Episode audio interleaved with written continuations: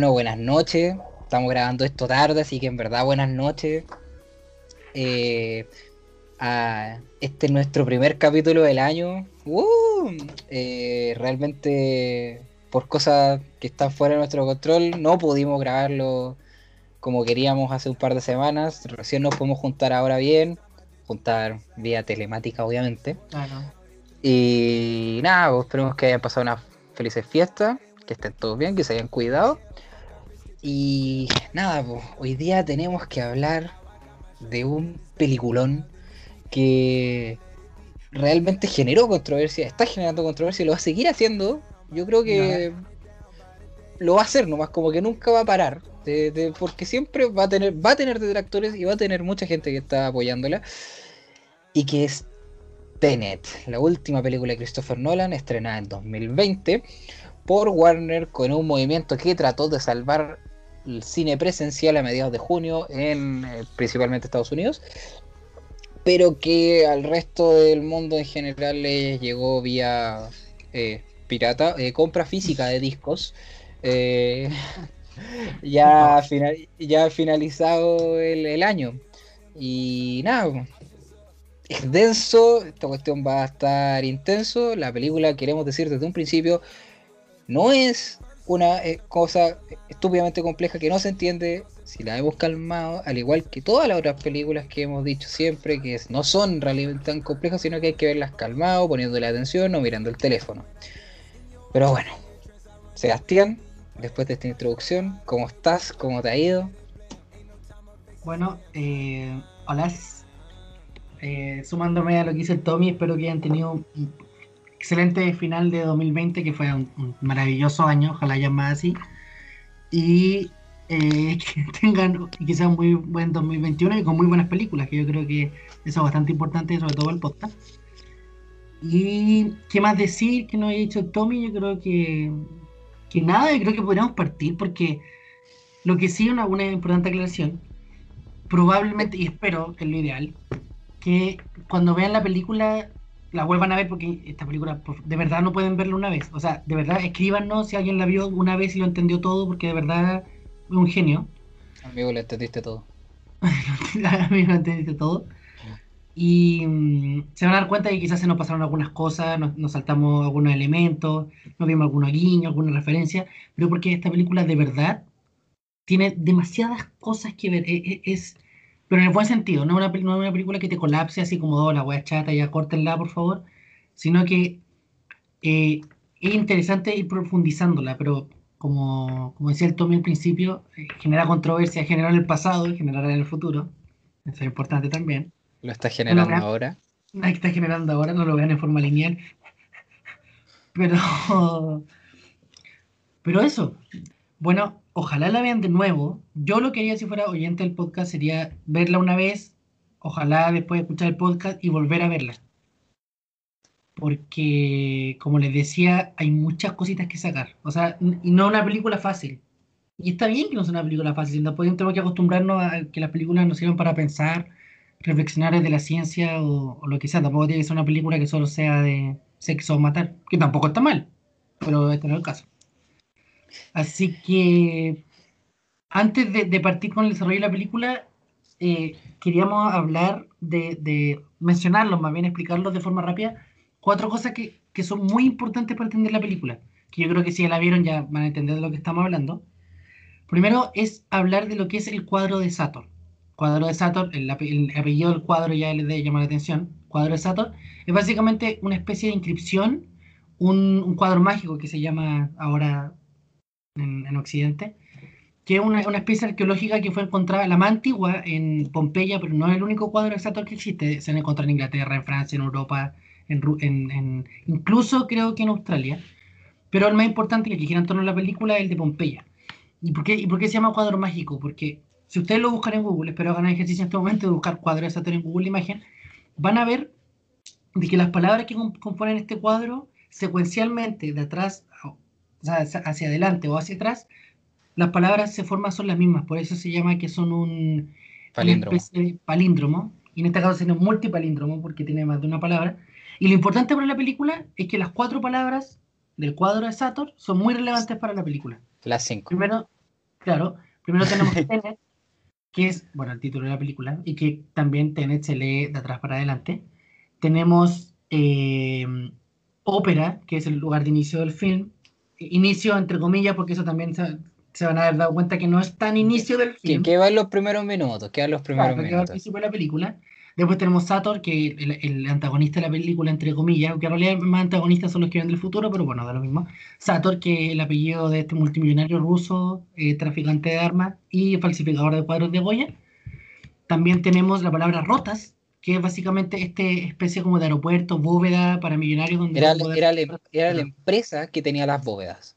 Claro, es la empresa donde guardaban las bóvedas, que también se dan cuenta que parte- aparece al principio de la película y es bastante importante.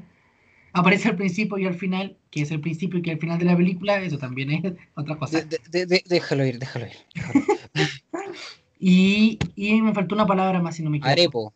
Arepo, Arepo. que era el falsificador español Tomás Arepo, con el cual Kat había tenido una especie de romance ¿no? en algún momento y que era el que había en realidad falsificado la- las imágenes de Goya.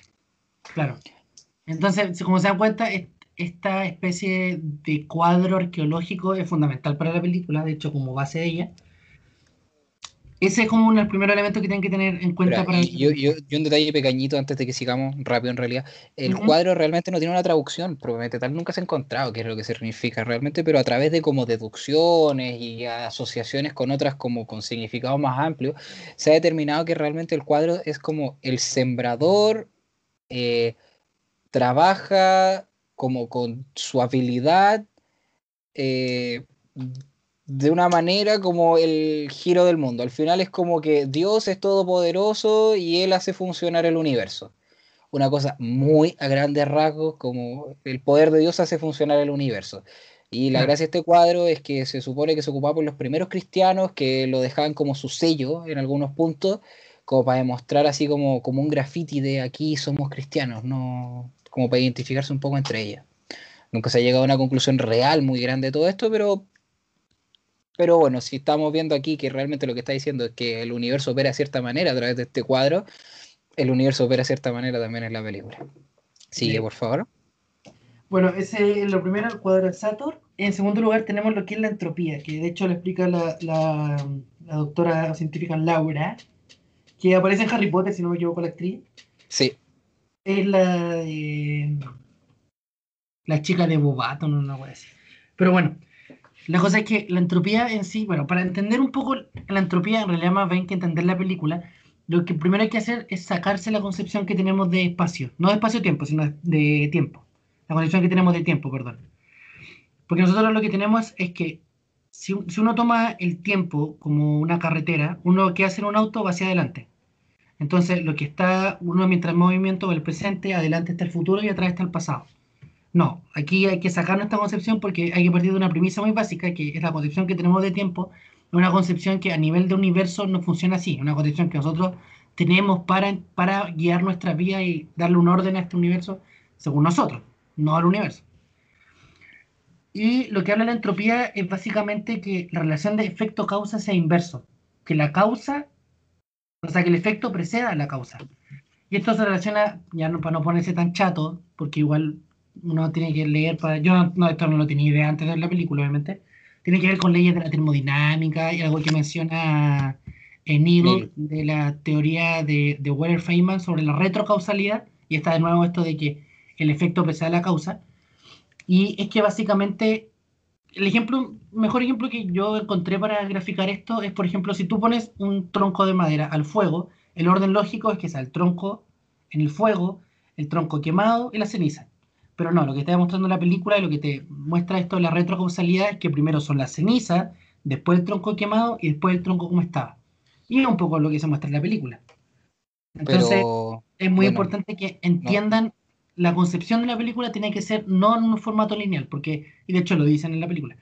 Si tú vas tú te sabías bien la frase, Tommy. en un momento, bueno, lo vamos a repetir después, pero se, se refiere a como si no vas a dejar de pensar en el tiempo de una forma lineal, no sigáis haciendo lo que estáis haciendo.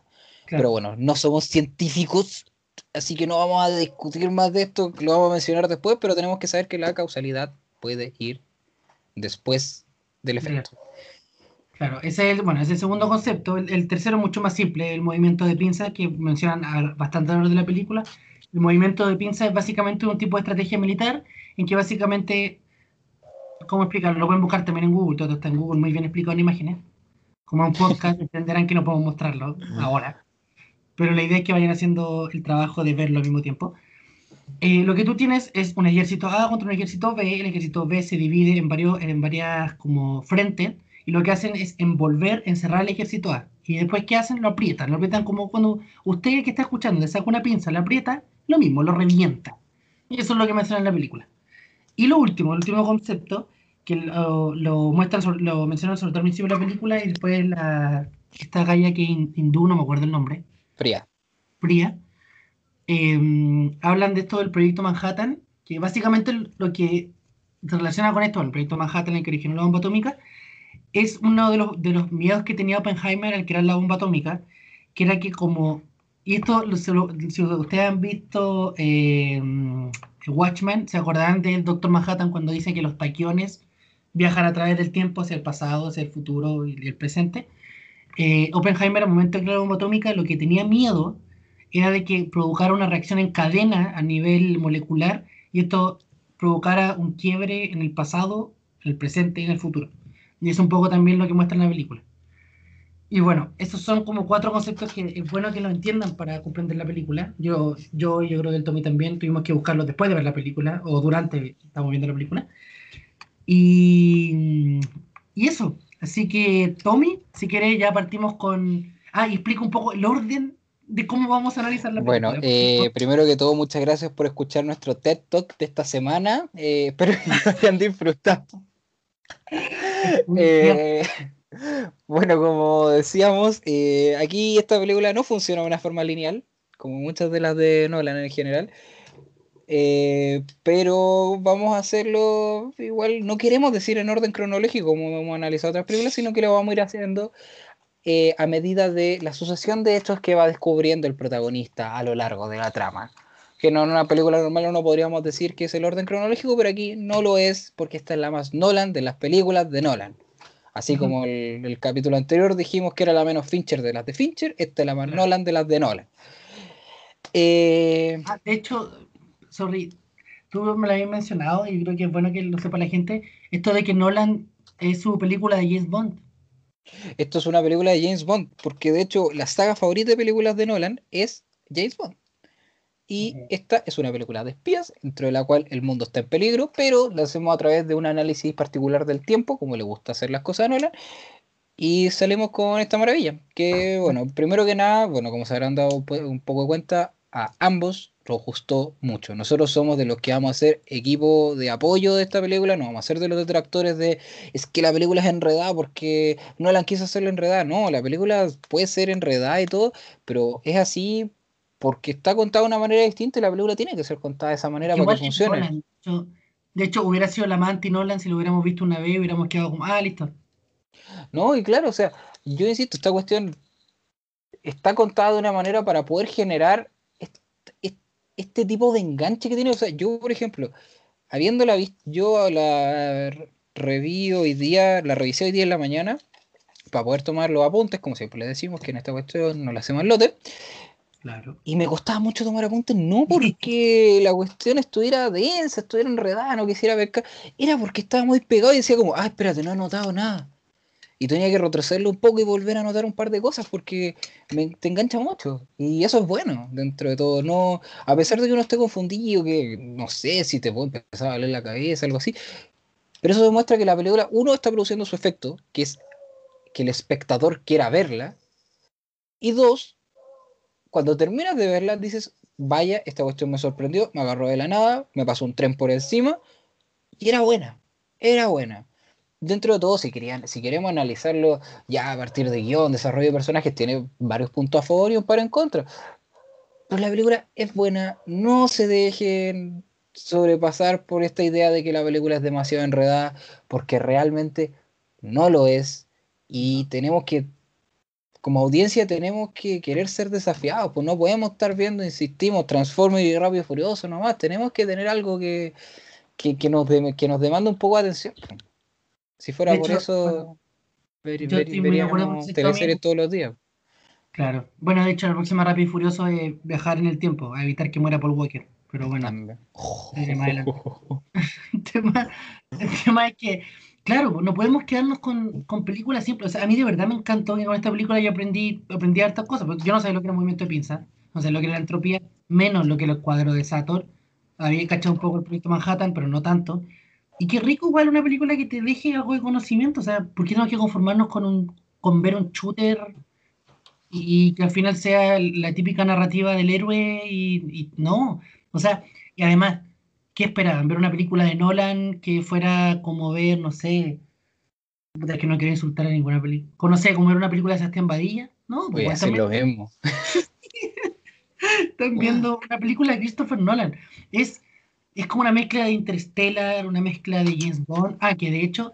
No, y, me, y, me, y Memento, dejémonos de cosas. Esta cuestión es Memento, pero con otro orden nomás. Si Memento estábamos viendo una escena y una escena, aquí la estamos viendo toda una parte y estamos viendo después lo mismo, pero desde otra perspectiva. Dejémonos de cuestiones. Esta cuestión, aquí, aquí, todos dijimos, ah, esta cuestión va a ser algo similar a Inception con un poco de Interstellar, y fue como, no, mira, aquí Nolan nos agarra Memento, pero lo sube la, la, la escala de una manera de nivel de destrucción del mundo, y ya te estamos resolviendo un asesinato. Bueno, y como podrán haberse dado cuenta, este análisis va a tener spoilers. Sebastián, está en, diciendo. Ah, no, no, que a mí me pasó que, no, no sé, Tommy, ¿qué opina? O si sabe, Em, eh, ¿cómo se llama? John David Washington, que bueno, como ustedes sabrán, es hijo de Denzel Washington. Y por favor no empecemos con la comparación odiosa de que el papá, porque le faltan 8.000 películas para llegar a ser con el papá. Pero era uno de los nombres que sonaba como James Bond, ¿no? Eh, se rumoreó un poco, pero fue descartado rápidamente porque es gringo. Y Bond tiene que ser británico. Uh yo, lo, veía como James Bond. Pero bueno, ese era un punto aparte. Partamos entonces. Ya, bueno, un poquito de análisis técnico. Esta película costó como 250, 260 millones de dólares, recaudó como 600, por lo cual llegó apenas a recuperar lo que se gastó. Por lo cual los cines decidieron no seguir estrenando cosas durante el 2020, por lo cual a finales del año pasado, como hace una semana. Tuvimos Wonder Woman 1984, que se estrenó en streaming con un experimento nuevo, como lo estuvo haciendo Soul también, que salió el mismo día en Disney Plus. Y nada, pues esta cuestión está teniendo un poco más de popularidad ahora, como decíamos antes, ya que llegó a formato casero.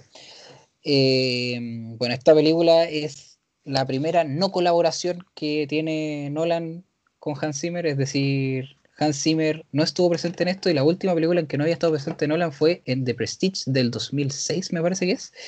Y esto se debe a que Hans Zimmer, el compositor, decidió hacer uno de sus sueños de la vida, que ir a componer una película de Dune, que iba a salir a finales del año pasado también, pero se retrasó para mediados de este. Eh, con un cast así que son es como ver Lo Indestructible o Knives Out, así que no es necesario que todos sean tan bacanes, pero son bacanes porque tienen que ser bacanes. Y bueno, creo que lo dije, pero eh, dirigida por Denis Villeneuve, de varias películas de thriller psicológico eh, y ciencia ficción importantes de este último tiempo. Y el compositor de esta película es Ludwig Göransson, el cual yo creo que hace un trabajo impecable. De partida, la música te mete en esta cuestión de que tú no sabes si vas para adelante o para atrás en el tiempo lo cual creo que es demasiado fructífero para poder contar la historia de una buena manera. Y esta cuestión tiene una particularidad bien grande, que este soundtrack fue grabado completamente en las casas. Eh, Goranson lo que hacía es que le pedía a, los intérpretes que le mandaran las partes que tenían que tocar y él las después las tuvo que juntar en el estudio. Todos grabaron cada uno en su casa. Por eso yo creo que esta cuestión ha sido fue una odisea realmente de lograr este soundtrack y quizás tan tan bueno, es muy bueno. Es muy bueno el soundtrack. Y ¿qué más? Bueno, esta película está filmada, hay pedazos en IMAX, hay pedazos en formato más, más anchito, más al que estamos acostumbrados normalmente. Los de IMAX se notan claramente porque es un poco más alto, se ve un poco más alta la pantalla. Y están bien utilizados. Están, yo encuentro que como siempre la cinematografía en realidad de Nolan está perfecto. Hay escenas que, claro, la, un poco la del final en la que es menos llamativo el ambiente, pero el resto está, está, impecable como siempre, si aquí estamos con cosas. Y bueno, Sebastián, ¿algo más que quieras agregar antes de pasar a la trama en sí? Em, no, de la parte técnica creo que dijimos lo más importante. Bueno, los actores yo no creo que haya que mencionarlos mucho porque yo creo que ya todos los conocemos. Bueno, a Robert Pattinson ni hablar, a John David Washington que actuó en esta película infiltrado en el KKKK. Y también en Ballers, serie de. HBO coprotagonizada por eh, La Roca. Y que hay una cuestión muy interesante que John David Washington hace de un jugador de fútbol americano, siendo que él jugó en la Liga de Fútbol Americano de Universitario de Estados Unidos. De hecho, por lo mismo, Nolan siempre dijo que esta película se pudo llevar bien a cabo porque Washington era súper atlético. Y claro que atlético, se jugó fútbol americano así, en ligas importantes. De hecho. Y la mujer, la, la Cat, Elizabeth Debicki, que es una actriz australiana, yo me había olvidado completamente de que aparecía en Guardianes de la Galaxia. Al final, al final. No, pues al, princi- crédito. al principio de la 2 también, pues cuando se están robando las baterías. Claro, también. Aparece la gente Cipoll, que esta película del 2015, que a mí, a mí personalmente no me gustó para nada. Y aparece en Gran Gatsby. como la golfista en la cual tiene cierto interés amoroso Claro. el personaje de Spider-Man. Así que son igual actores de trayectoria. Bueno, Eh, tiene que eh, André Que aquí yo no, de- espera, un detalle antes de partir, yo no sé de dónde sacó, o sea, Kenneth Branagh siempre había sido un buen actor dentro de todo, pero aquí está increíble, o sea, yo el papel que- como de desgraciado. no, y, y la actuación que le saca, la cuestión como que yo, yo no me vi venir que fuera a hacerlo tan bien. No, no, sí, o sea, claro, o sea, para mí actúa muy, muy bien. O sea, es un muy buen actor. Pero, no, pero igual, sé que igual concuerdo. O sea, yo, pero, o a mí me sorprendió la actitud de. o Esta sea, frialdad constante, esta frialdad constante y aparte el tipo es totalmente intimidante, o sea, el tipo cuando tú lo ves en pantalla, sabís que es el cabrón supremo y tenéis que tenerle miedo. De hecho, y- cuando se- la escena cuando se saca el cinturón, yo dije, oh, por la No, y mierda". por ejemplo, cuando llega la cena en Italia y le dice como, ¿cómo te gustaría morir? Viejo, elegiste la profesión equivocada. Dijo, "Uy, te juro que son así como... Le sale muy bien el papel como el típico cabrón millonario ruso, le sale muy bien. Así que de actores nada que decir. Bueno, Robert Pattinson que hace, hace mucho tiempo ya se sacó el papel de vampirito brillantina. Y Ahora, nada, bueno, a nada que ahora ser vampiro Darks en Batman. Eh, bueno, todo parte en la narrativa, en este asalto a la ópera en el cual se está buscando, se supone que plutonio, lo cual posteriormente descubrimos que es parte del algoritmo. Y eh, aquí se nos da, bueno, en primer lugar, todo el primer vistazo a Neil, que después lo vamos a saber primero que todo por su, su lanita con, como con la colilla que tiene colgando en la mochila, que después posteriormente vemos al final de nuevo, y que también le vuelve a decir a Washington el vivimos en un mundo crepuscular, que es bastante chistoso que él se refiera a Twilight World siendo Robert Pattinson. Eh, y bueno, después de esto pasa esta falsa muerte que tiene el protagonista, llamado el protagonista oficialmente, así se llama el hecho, personaje. el. Y se nos da el primer vistazo que tiene que recurrir a la organización llamada Tenet, a lo cual nosotros no tenemos idea a qué se refiere todavía y, y lo vamos descubriendo junto con el protagonista, al igual que como en el final damos con todo, como que hacemos calzar todos los hilos como iban al principio. La particularidad que tiene este asalto a la ópera es que, como vemos posteriormente, el asalto a la ópera está pasando al mismo tiempo que cuando Kat mata a Sator en Vietnam y que la, pasa la explosión en Stalk 12. Entonces, por eso mismo no podemos hablar de un orden cronológico. Tenemos que hablar de la medida en que el protagonista está descubriendo las cosas. Posteriormente, el protagonista se le da la instrucción de ir a reunirse con Sir, Sir Michael Crosby, que está interpretado por Michael Caine. Es imposible, es imposible que no esté, que, si, si no estaba Michael Caine, yo cortaba la película. O sea, hacía mierda. ah, y- y aquí vemos otro gancho a lo que puede ser una James Bond. O sea, Michael Caine es M. O sea, De le- hecho. es el- sí, el- aquí eh, en M, para los que no hayan visto tanto Bond, eh, M es el jefe que tiene Bond, la jefa en, cuando fue la Judy Dench, eh, que le asigna las misiones, su jefe directo, y aquí Michael Crosby va y tiene ese papel de le dice todo lo que tienes que hacer, le pasa los instrumentos, que en este caso el cuadro de Goya falsificado y la tarjeta de crédito que no puede faltar, y la tarjeta de crédito que no puede faltar. La Black. Eh, y bueno, hasta el momento como que la historia va calzando un poquito, vamos descubriendo una historia de espías normal, entre comillas, pero una vez que el protagonista se reúne con el personaje Kat y este le cuenta de Sator, empezamos un poquito a entrar, ¿qué- ¿quién es Sator? ¿De dónde salió? empezamos a descubrirlo con él. Vemos también esta maravillosa. Antes de llegar probablemente a Saturn, vemos esta escena maravillosa que es la del aeropuerto, la de la zona franca, el Freeport, en donde, como todos podremos haber visto, eh, hacen estrellar un avión, el cual. Eso es real. Nolan sacó los cálculos y era más barato comprar un avión y chocarlo que eh, el hacerlo CGI. De hecho, esta película tiene como 250 tomas en, generadas por computador, mientras que una comedia romántica tiene más de mil. Así que aquí en verdad todo o gran parte es real. Para que nos vayamos metiendo un poco en esta mente Nolan que le gusta hacer todas las cosas de, de verdad. O sea, por ejemplo, en El Caballero de la Noche asciende él voló un avión y lo, le sacó toda la cola y lo destruyó en aire por filmarlo. Y un poquito miniatura, pero también eso lo hizo en, en realidad, así que... La vieja escuela. Aquí por eso decimos que esta es la más Nolan de las Nolan. Y aquí también empezamos ya a... Ya en esta parte ya hemos descubierto un poco de quién es Priya, que es esta traficante de armas, y ya conocimos a Neil. Y Neil es realmente la persona que nos va a ir explicando las cosas. Es físico, de hecho, de hecho, bueno, él menciona también que él estudió física y le va explicando un poco al protagonista eh, cuestiones muy importantes en la película. A, mí, a mí, una cosa que mencionaste Batman, no sé si le pasó a alguien más en la audiencia.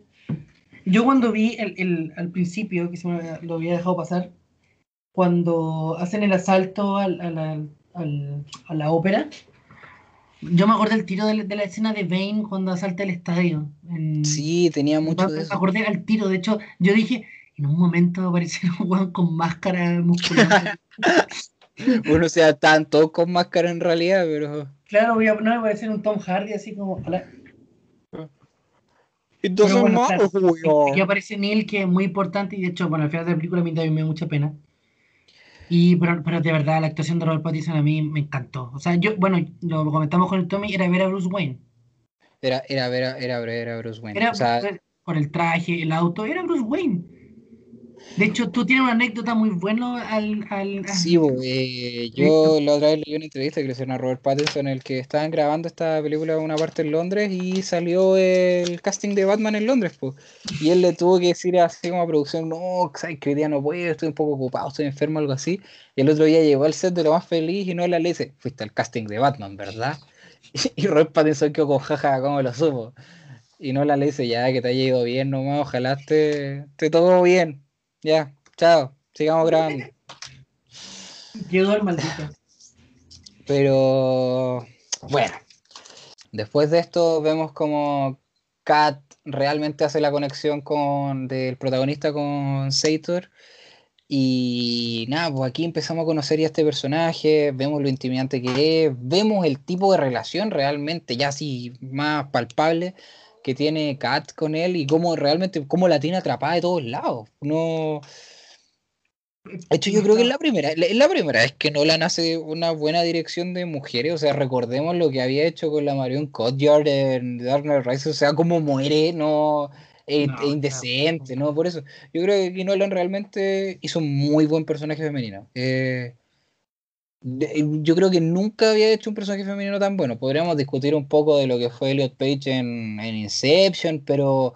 No, pero no, Pe llega, no llega a la profu profundización de este personaje. Además que, bueno, sí. esta actriz es muy buena. Yo ella, yo ella lo encuentro muy buena, y no por esta película, sino de antes. Sí, no, había, de hecho, sacó una que se llamaba Viudas, hace como dos años, sí. con la Viola Davis. Esa película también es increíble. Muy buena. Eh, pero nada, pues aquí empezamos a ver realmente cómo la tiene atrapada, cómo es que ella no puede salir y cómo ella trata ya de matarlo a lo que el protagonista dice, no, no, espérate, si igual lo necesitábamos vivo. Me están cagando los planes, güey. Claro, eh, y bueno, en una metida de pata y todo, el protagonista logra hacer que Sator le diga, tenemos que conseguir el, el próximo plutonio, que realmente aquí viene una escena de las más bacanas que tiene esta película en general, que es la escena de la persecución en la autopista en donde tienen que robar este plutonio falso cuando nos enteramos posteriormente de que son partes del algoritmo que discutiremos un poco más adelante. Y esta escena en verdad la destaco mucho porque a pesar de que el riesgo parezca alto dentro de todo, no lo, no lo es realmente, o sea, está súper controlada la situación. Como que nos ponemos tensos por ponernos tensos, y yo creo que si le ponemos un poquito, poquito de atención al principio de esta escena, vemos cómo está quebrado el espejo del auto, y decís como, oh, algo va a pasar, y como que ese es el ganchito para decir algo se viene, claro. Algo se viene, porque si el espejo está quebrado, significa que algo en el futuro ya lo quebró. Sí, pues de hecho, eso, eso es lo que explica la lo que explica Laura, la, la científica al principio de la película. Está, está bueno lo que dijimos al principio. Aquí lo que vemos es el efecto y después vemos la causa. Y a mí también me pareció una escena genial, genial. No solo por, no solo por el hecho de la película, lo, lo atrapante que y que a mí se me hizo nada, se me hizo demasiado rápido la escena. Sino que al momento de grabarla, esto no, no había mucho, no había CGI, si no me equivoco. De verdad grabaron la mayoría de las escenas en reverso, o sea, los actores de verdad tuvieron que, o sea, no, bueno, los actores, pero los, los dobles o quienes manejaban el auto, manejar en reversa y que se viera natural. Porque tú puedes manejar en reversa pero mirando para atrás todo el rato, ¿no? Pero aquí se veía realmente bien hecho. Y... Un, detalle, un detallito nomás hablando de eso en revés. Eh, Nolan también hizo que habían, cuando hablaban al revés, que los actores se aprendieran frases al revés. no poner reversa. Miren ese otro dato, o sea, de verdad hay una preocupación hasta en la música. De hecho, en la música hay un momento en que la música también suena al revés, cuando por primera vez en la inversión el protagonista cuando sale con el oxígeno, esa parte, bueno, la Bueno, vienen un minuto porque vamos a terminar de hablar de la autopista. Así que, dale, sigue. Ah, bueno, eh, viene toda esta escena de la autopista que, como ya dijimos, lo encontramos brillante. Se da el personaje yendo y viniendo al mismo tiempo. Aquí la primera es que realmente cachamos cómo, cómo está funcionando esto, cómo realmente es ocupable más militarmente, si lo queremos llamar ¿Cómo, pero, pero por operaciones, ¿cómo, cuál, cuál, ¿cuál es el sentido de que la gente se puede volver? O sea, para algo se creó en algún momento. O sea, en el futuro se creó esta tecnología, pero de algo tenía que servir. Y lo peligroso que puede ser cuando nos enteramos en la escena siguiente, después de que Sator le dispara a Kat, que se estaba dando mucho esto de que una persona llegaba al futuro y volvía al pasado con el conocimiento que tenía del futuro para llevar la operación de una manera distinta. Y así sacarla adelante. Aquí también conocemos bien y cómo el funcionamiento una vez que llegan todos los personajes, todo esta cuadrilla de Tenet, que es de la organización, con Ives, que yo a Ives lo quiero destacar como el Matt Damon de esta película, en el, en el sentido de que Matt Damon en Interstellar no estaba anunciado en nada, no estaba ni en la lista del casting, no estaba en los pósters, y a la mitad de la película, ¡wow! Matt Damon. Y aquí fue igual, Aaron Taylor Johnson aparece de la nada. Aaron Taylor Johnson, para los que no lo recuerden bien, es Quicksilver en Los Vengadores 2, Kick Ass en sus dos películas y también protagonizó Godzilla, dentro de muchas otras cosas. Pero aquí sale la nave como, ¡wow! Aaron Taylor Johnson. Bueno, pero aquí nos explican realmente cómo funciona la inversión, a lo mismo que siempre decimos, Nolan es súper explicativo para sus cosas, siempre nos va a mencionar todo, por eso tenemos que estar un poquito más atentos. Pero, y, y, vemos también que cómo se ocupa realmente la tecnología esta de los tornos, que le llaman, para volver en el tiempo, que es cuando lo que había ocupado el personaje que posteriormente sabemos era el protagonista cuando pelea con Neil y con él mismo en el pasado, pero él estaba yendo del futuro hacia el pasado y después hacia adelante en el tiempo nuevamente. Es enredado, todos lo sabemos.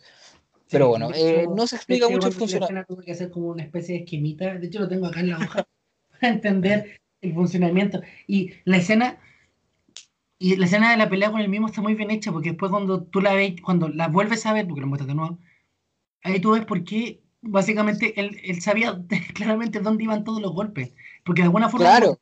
sea por instinto, o sea porque, bueno, o sea porque él mismo, o porque ya lo vivió en realidad, sabía dónde iban todos los golpes direccionados.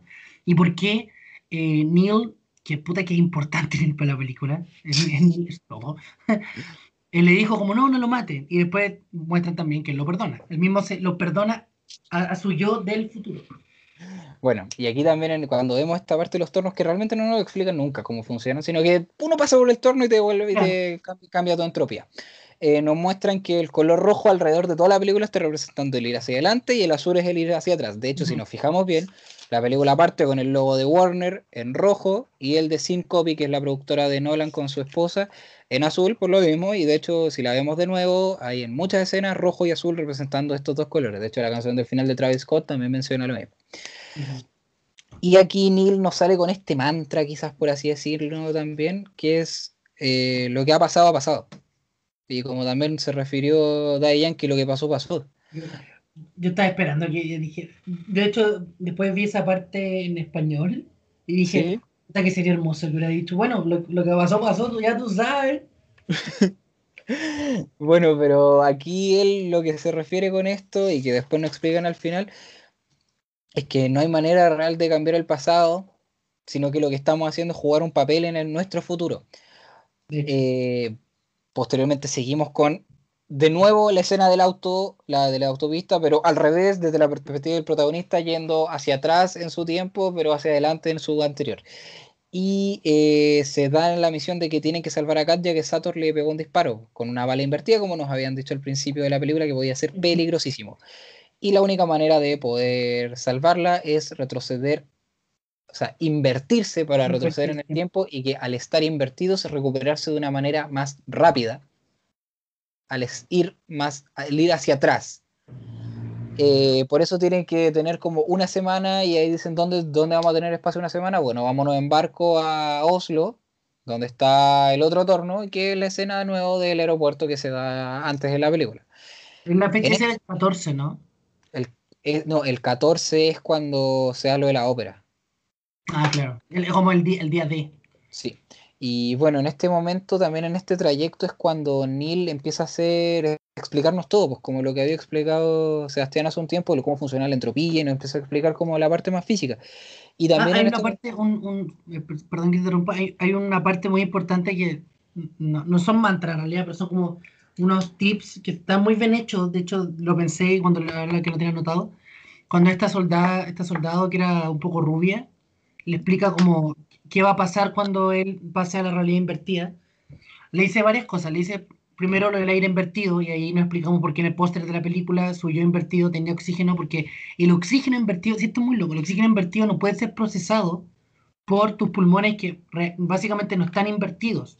Entonces tenía que andar con este, esta especie de oxígeno.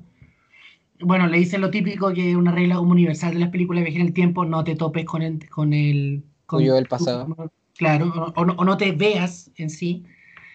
La escena también el fuego se convierte en hielo. El tema de que el viento, y de hecho hay una parte muy buena porque se ve que el viento de verdad le pega en la espalda porque el, pelo se le va hacia adelante. La gravedad que era extraña y que obviamente se iba a sentir un poco mareado, confundido porque, porque al final no, es esto, ah, esto es muy importante, no, no, piensen que estas inversiones son como sería eh, volver al futuro, que básicamente todo sigue igual pero más viejo. No, esto es de verdad una inversión en el espacio-tiempo. Y es lo que le explican durante toda la película. No, pues y aquí voy a hacer el link con eso mismo, que Neil lo que dice cuando están en este como barco es que tenemos dos teorías totalmente contrapuestas. Primero la paradoja del abuelo, que es lo que se da, por ejemplo, en Volver al Futuro, que es de si yo voy al pasado y mato a mi abuelo, que no, yo no podría nacer y nadie podría dejar al pasado a matar a mi abuelo en contraposición a la teoría de los universos múltiples, que el mejor ejemplo que tenemos hoy, en día y el más fácil de explicar para todos es Endgame. En el donde nuestro, si viajamos al pasado, ese pasado es nuestro futuro. O sea, como que nunca estamos viajando en el tiempo, sino que estamos viajando entre universos. Estamos muy bien, claro. Y por lo cual aquí lo que la película nos trata de hablar un poco, no confirma ninguna de las dos propiamente tal, pero asume un poco de determinismo sobre el universo múltiple, si lo queremos mm. llamar, porque es como una combinatoria un poco de todo. Es muy bueno eso también. Y hay un capítulo, un capítulo Futurama donde hablan de la teoría del abuelo, por si quieren ver. Sí, es bien trastornado porque sí habla de, literalmente del abuelo. Eh, pero por eso, entonces aquí lo que está haciendo es que hay un, determinismo que tenemos que actuar sobre esto, pero para actuar sobre esto llegó alguien de otro universo a actuar sobre nosotros y nosotros vamos a ir a otro universo a actuar sobre ese universo. En fin, no nos compliquemos más la cabeza.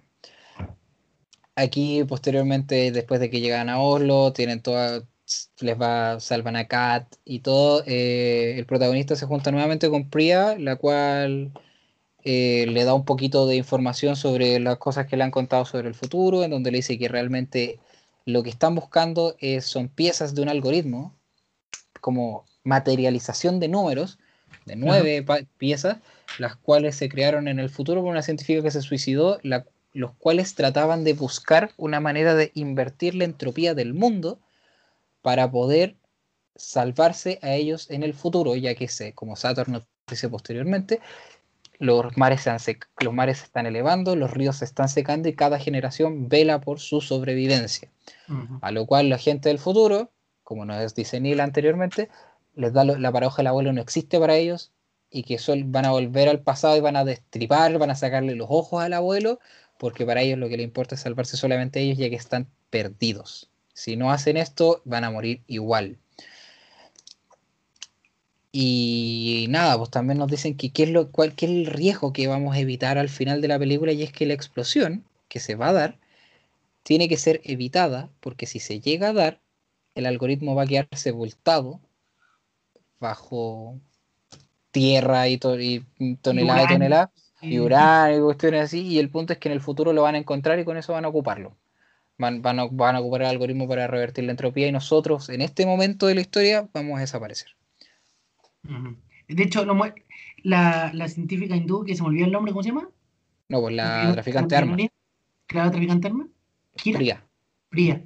Priya lo dice en un, en, un, momento que lo tengo anotado como una frase muy buena, que es una guerra, es una guerra entre el pasado y el futuro. Y mm, a mí, a mí me da la impresión, esto ya es teoría mía, de que la científica que se decía en el futuro y crea el algoritmo para mí era Laura, pero no sé por qué me hacen así. Tú decís, pero es que están diciendo que eran cientos de años en el futuro, o sea. ¿Cientos? Sí. ¿Decían que eran cientos? No, ya, pero es imposible que hubiera sido Laura, pues sí. Ah, no, no, es que me da la impresión de que Laura, o sea, si me decís que decían que eran, no sé, pues 100 años en el futuro, no, pues obviamente no puede ser ella. Pero. Siento que tampoco puede ser algo al azar, pero bueno, filo. Bueno, y también aquí nos, Kat nos menciona que Sator está muriendo y que realmente él va a morir está destinado a morir, al igual que el futuro está destinado a morir, y por eso se coordinan con él desde ahí, porque lo sienten como un igual. y Kat, y Kat se refiere a él con una frase que dice, si no puede tenerlo, nadie puede, al igual que con ella, la vida funciona así para él. Si él no puede tener a Kat, nadie va a poder, por eso la tiene amenazada, y si él no puede vivir, nadie puede vivir, por eso está trabajando con los del futuro. Me gusta, me gusta. Exacto, sí, buen plan. Eh, bueno, y a Sator también ahí sabemos que le pagan cada vez que encuentra las piezas, pues le pagan con este oro invertido que nos habían mostrado desde antes.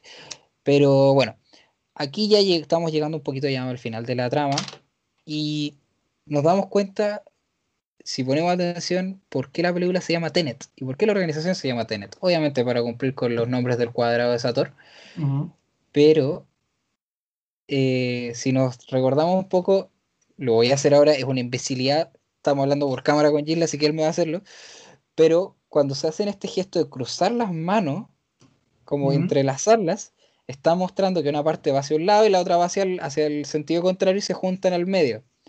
Y por ende, los relojes, cuando se están contando el tiempo de la operación final, ¿qué no, ¿cuántos minutos tienen? Son 10 minutos. Pues. Ya, ¿y cómo se llama en inglés? Ten, ten. Y al revés, ten. Net. Y si juntamos ten con net. Tenet. Y se juntan al medio, exacto. Entonces la organización se llama Tenet porque es el palíndromo de la junta de ambos conteos. Y también de este gesto que tenemos de juntar en un sentido y en otro. Vivimos en el crepúsculo sin amigos al anochecer.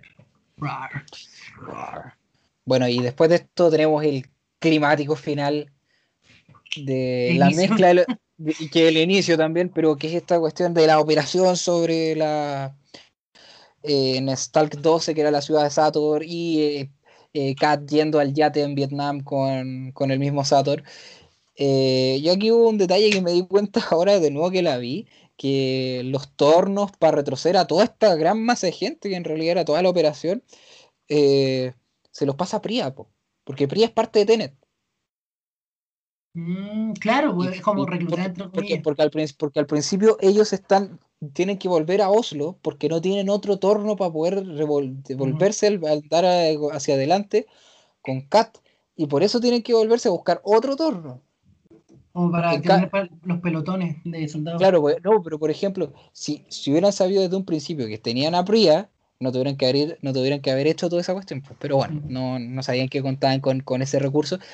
Pero yo aquí, aparte, la, acción que encuentro que en esta cuestión también está increíble. O sea, esta cuestión de coordinar gente yendo para atrás, para adelante, los efectos también. O sea, esa cuestión cuando, cuando este edificio está roto de la parte de arriba, le dispara, el tiempo vuelve sobre el edificio, revienta en la parte de abajo y vuelve a ir hacia atrás y después revienta en la parte de arriba en el... No, es una joya, no, no. Esta película funciona mucho mejor de lo que uno piensa en, en, la acción, yo creo que es tan buena como la trama.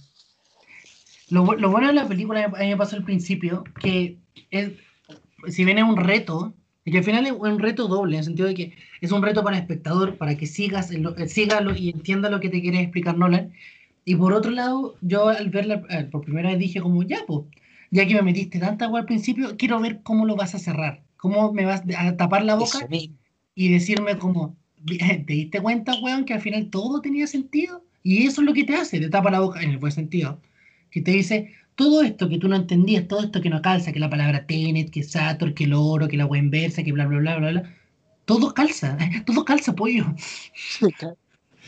No, sí, es, es, verdad eso. O sea, uno diría como, mira, elevaste tanto las expectativas, ¿cómo me vaya a cerrar esto? Claro, es lo mismo, eso, eso.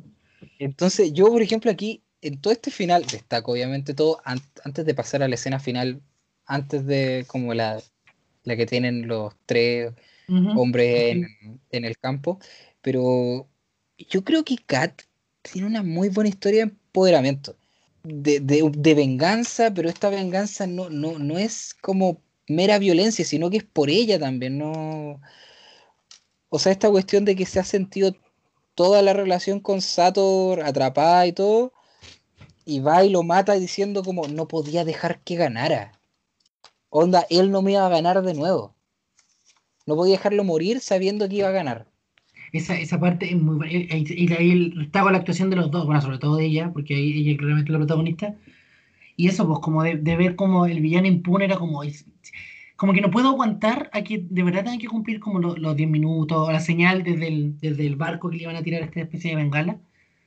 Eh, y ella dice: No, pues, no puede ser que de, nuevo se la salga pelada este maltratador, este abusador. Y ella había escondido la pistola en, el. En el morral. En el morral, claro. No, pero es muy bueno. Y eso, eso, al final. Bueno, eso igual lo me decía al final, pero al final la película es un, reto, pero un reto que cierra bien. Eh, bueno, y tenemos después este final Casablanca, literal final Casablanca. Falta el piano. Eh, en que Nils, bueno, después de que tuvieron éxito, lograron evitar la detonada, o sea, detona la bomba, pero el, algoritmo no queda sepultado. Neil dice como tengo que volver porque me necesitan atrás, y ahí es donde tenemos esta cuestión que Neil dice como no porque tengamos este futuro determinado significa que nos tenemos que quedar estáticos, que no tenemos que hacer nada por cumplirlo. Salvamos el mundo y no podemos dejar nada al azar. A lo cual el protagonista le dice como, ¿pero qué es esto? ¿Pero por qué? Le dice, porque así es la realidad. Es, así es la, esa es nuestra realidad. Tenemos que hacer las cosas porque tenemos como la obligación de que, hacer que las cosas funcionen. Salvamos el mundo. Mm. Y, y, aquí es cuando nos damos, eh, cuando Neil le dice hemos sido amigos por años, yo te conozco desde hace mucho, tú me reclutaste, y le dice como, este es el fin de una hermosa amistad. Y lo que el protagonista le responde, pero es solo el principio para mí. A lo cual nos remontamos a Casa Blanca cuando Humphrey Bogart deja que ella se vaya y le dice, al, al pianista, le dice, no, perdón, al policía, le dice, este es el inicio de una gran amistad. de hecho, la, frase, es muy buena cuando dice te veré al comienzo. Muestran esa, esa, esa como identificación que tienen en el, morral, que era una especie como de collar de pulsera. Era, era como una lanita con una bolilla Era una lanita como con unas monedas como chinas de las una hueá, pero un, detalle muy importante. Sí, al final lo que el protagonista demuestra es que el que se había sacrificado, el que recibió la bala en la cabeza, si no me equivoco. Sí, pues, para abrirle la llave abajo, sí, pues era él. Era, él, era, el mejor cerrajero que tenían. Sí, pues era Neil que al final, eh, y, aquí lo que dice el Tommy, esto de que al final no podemos dejar nada al azar, y de que porque, porque en ese momento hayan tenido éxito, significa que hacia el pasado futuro o futuro pasado no tengan que hacer algo. Es como que esto es como un eco, es como un, ya, místico, un eco cósmico que al final tienen que ir repitiéndose constantemente para evitar de que básicamente como que el futuro gane. Pero en la escena es muy buena. Y, muy, y, por lo, y, y, por lo mismo también se el protagonista se refiere al final, no me acuerdo si es Nilo él, pero dice como, somos lo, los que salvamos el mundo de lo que pudo haber sido. O sea que su misión como organización siempre va a ser velar por la seguridad de las personas dentro de todo, pero sabiendo ya lo que viene, y aquí es donde también lo que decíamos antes, pues que se da esta cosa que habiendo sabido lo que va a pasar en el futuro, volvemos al pasado para evitar que pase o para hacer que la, evita, la evitada de lo que va a pasar pase. Pase, claro. Y nada, pues, ahí es cuando el protagonista le dice a Priya ya en la última escena, no hay que dejar cabos sueltos yo soy el que tiene que evitar que los cabos sueltos queden, porque yo soy el protagonista y esta es mi organización. Esta es mi organización. La mata a la web. Y nada, pues aquí se da un, detallito que muchos queremos creer, que eh, el, cuadro final de la película es Kat caminando con el hijo hacia el horizonte, hacia, estando juntos por fin. ¿Te acordás cómo se llama el hijo? No, eso no lo recuerdo. Max diminutivo de Maximilian. ¿Y, Neil, y Maximilian al revés? Maximilian. No, ya me pillaste. ¿Qué? Las últimas cuatro letras de Maximilian son L-I-E-N, que al revés son Neil. ¿What? Hoy no había cachado.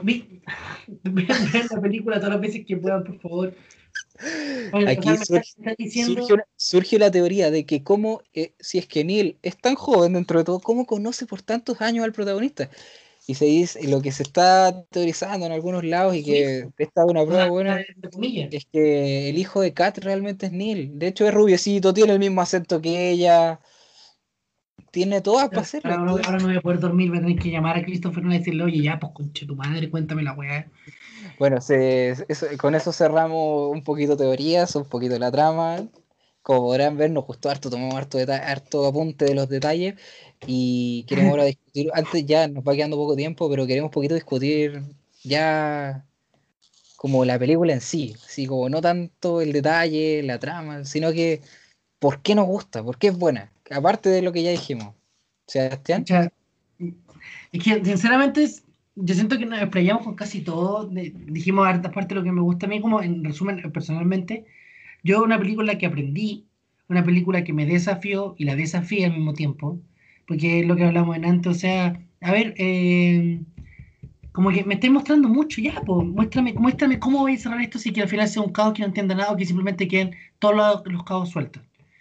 Creo que, claro, es la película más Nolan de todas las películas de Christopher Nolan. Yo creo que esta película la venía soñando hace mucho tiempo las actuaciones, nada que decir, algo que obviamente no profundizamos, quizás tan individual, pero lo hablamos de la película. Ni un actor decepciona, ninguno. Nadie. Ninguno, Están todos increíbles. Voy a decir, como no, sabéis que me bajo. No, nada, nada. Eh, y de verdad es una muy buena película. Y esas películas que, si bien yo tengo que admitir, después de verla y tomar nota y estar pendiente y buscar en internet los conceptos como, como la entropía, esta como la mecánica de fluidos, así que igual que hay como, me duele la cabeza. Pero ese, ese como entre comillas, entre muchas comillas, sufrimiento rico, porque la, la película te, deja, te, deja, te deja muy satisfecho, en todo sentido. Tommy, ¿tú qué opinas? Eh, no, yo opino algo similar, como que. Que no que gusta. Aquí lo encuentro horrible, realmente sé que no tengo idea porque se me está gustando. Te juro que Cats me gustó más. No, eh, no, yo me gusta eso de que las películas de, de repente no nos desafíen, porque no sea el, el, sentarnos y apagar la cabeza totalmente, sino que de vez en cuando es, rico ver películas así y también es bueno que, que sus realizadores se dediquen tanto a, a, a, su producto, a su arte. En el sentido que aquí vemos una mezcla entre muchas cosas, muchas conjugaciones de distintos artistas para sacar este producto que, que cierra todo, calza bien. Si lo, no, tiene, no tiene fallas grandes, realmente las fallas más pequeñas que podemos encontrar, porque sí o sí las tiene, son por ejemplo un poco, hay veces en los que, bueno, se ha reclamado un poco que la edición de sonido está muy alta, la música, que los efectos no se escuchan tan bien, pero fuera de eso, o sea, ¿qué más podemos pedir por una película que en realidad el, el guion cierra bien, está perfecto todo, ¿no?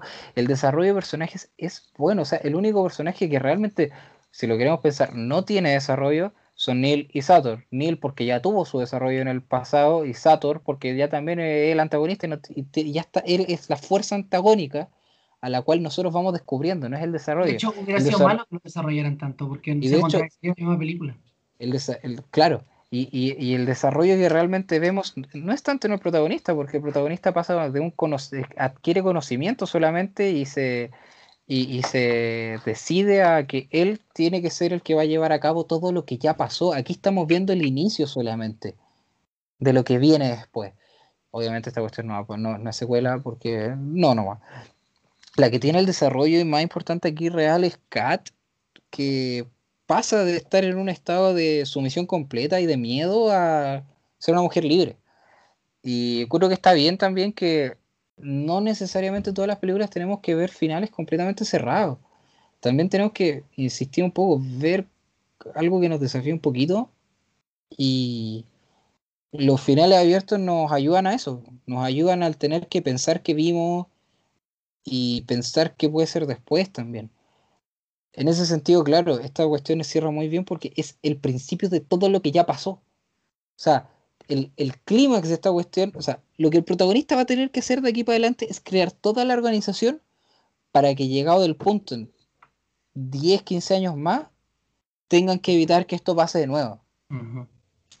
Entonces... Es, es el, el, el, desarrollo, el desenlace, el inicio en el mismo momento y después como un poco como que se expande. Entonces, por lo mismo, yo creo, creo, creo que es muy destacable la primera escena de la ópera, que al final está sucediendo al mismo tiempo que está sucediendo el final de la película, porque la película en sí es el final y el principio de toda esta organización. Claro, eh, lo, que, lo que tú explicabas de Tenet, de este gesto de las manos, cómo se junta al medio. Claro.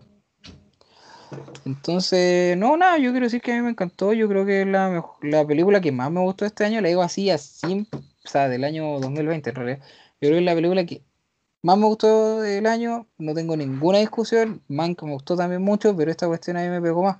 Yo la recomiendo, al mil. No, es Insisto, totalmente recomendada y de verdad vez.